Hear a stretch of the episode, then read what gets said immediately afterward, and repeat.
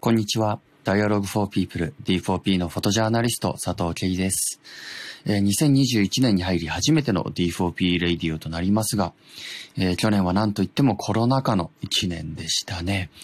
えー例年と違うことばかりが続いて、なんだかこう季節感もないまま新年を迎えてしまいましたが、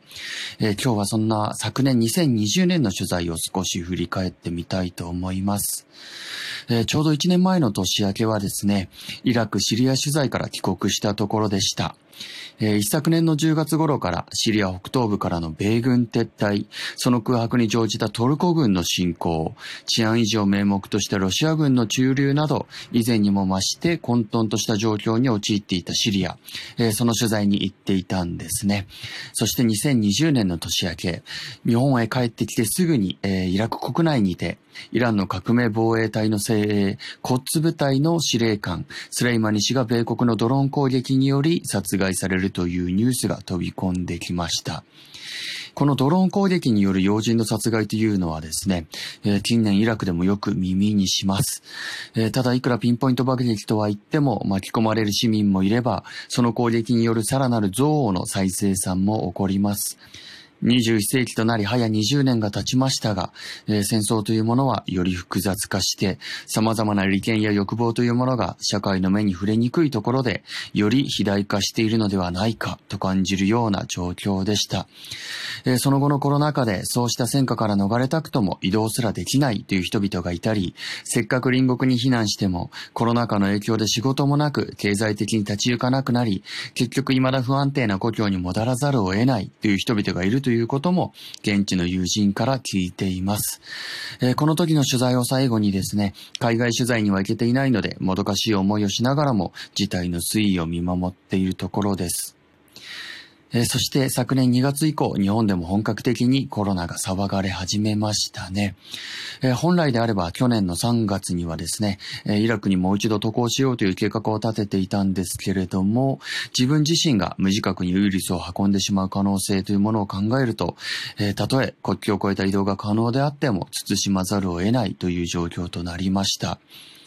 えー国内取材も見通しが立ちにくくなりまして、えー例年だと毎年3月にはですね、東日本大震災のあった3月11日を中心に、ゆっくりと東北沿岸地域を取材で回ったりしていたんですけれども、えー昨年はそういうわけにもいきませんでした。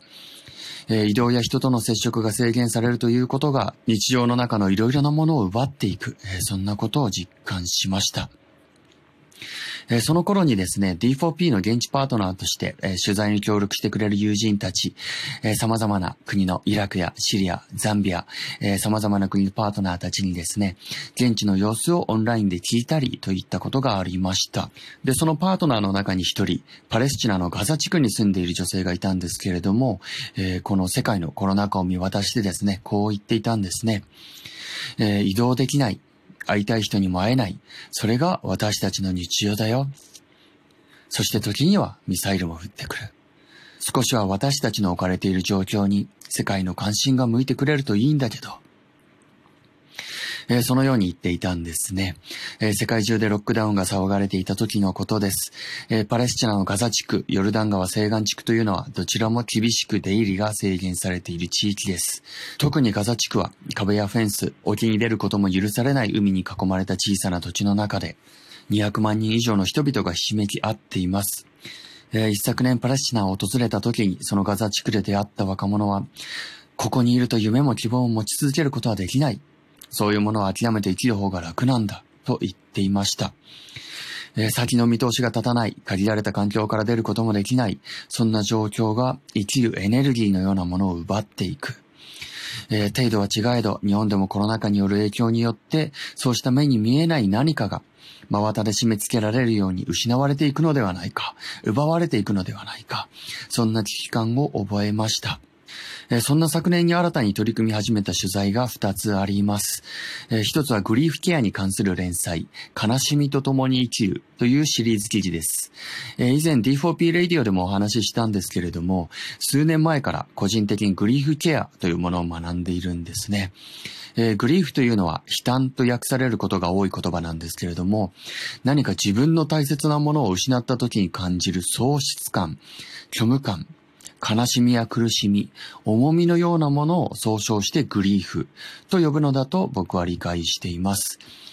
えー、誰しもが人生のどこかで経験するそのグリーフというものと、どのように向き合っていくのか、どのように理解し、寄り添っていくのか、そのようなことを考え実践していくのがグリーフケアというものです。えー、このケアというものはキュアとは違うんですね。何か病のようなものを治療するわけではない。その痛みを感じなくなることを目指すわけではないんですよね。えー、その痛みもまた自分自身の一部としてどう共に生きていくか、そのような取り組みだと僕は理解しています。えー、そうした取り組みはなかなかこう政治や経済といった常にニュースを賑わすようなトピックにはなりづらいのかもしれないですけれども、えー、そうした痛みを自己責任として誰か個人の弱さだと決めつけて切り捨てるのではなく、えー、社会の共通理解として共に抱えていくことで、えこうした今のコロナ禍のような状況の最中でももう少し深呼吸しやすい世の中にしていけるのではないかと思います。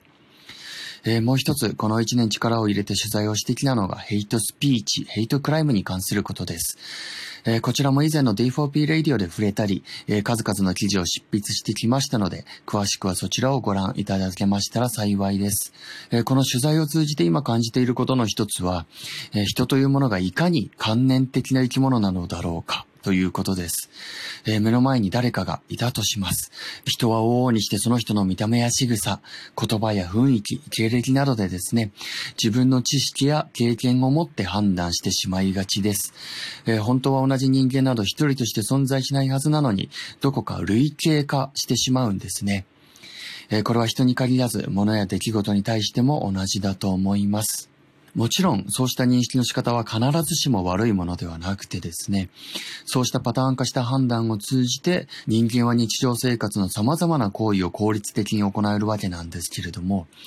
ただ、そうしたものが悪い方向に働く可能性、えー、そうしたものがあるということを日頃から自覚しておくだけで、何かちょっと嫌だなと思った自分の中の判断を、あ、もしかしたらこれは偏見かもしれない。そういえば以前こんなことがあって、こういう物事に対してネガティブなイメージを持ってたんだよな、と判断を保留することができるかもしれないと思うんですよね。えー、これはこういうものだという先入観はですね、人間の自然な反応として防ぐことは難しいかもしれません。けれど、そこにネガティブなレッテルを貼る前に、もう少し考えてみよう。調べてみよう。決めつけないでおこうと思えたら、偏見や差別に結びつけずに済むのではないでしょうか。えー、そしてそのためにも、まずは知ること、考えること、そして簡単なことではないかもしれませんが、様々な人々と話し合ってみること。えー、自分自身もまだまだそうしたことを十分にできているわけではないので、自分を戒めながらの言葉とはなりますが、えー、今年一年はそうしたことにより挑戦していける年にできたらなと思います。えー、皆様どうぞ、え今年もよろしくお願いいたします。D4P Radio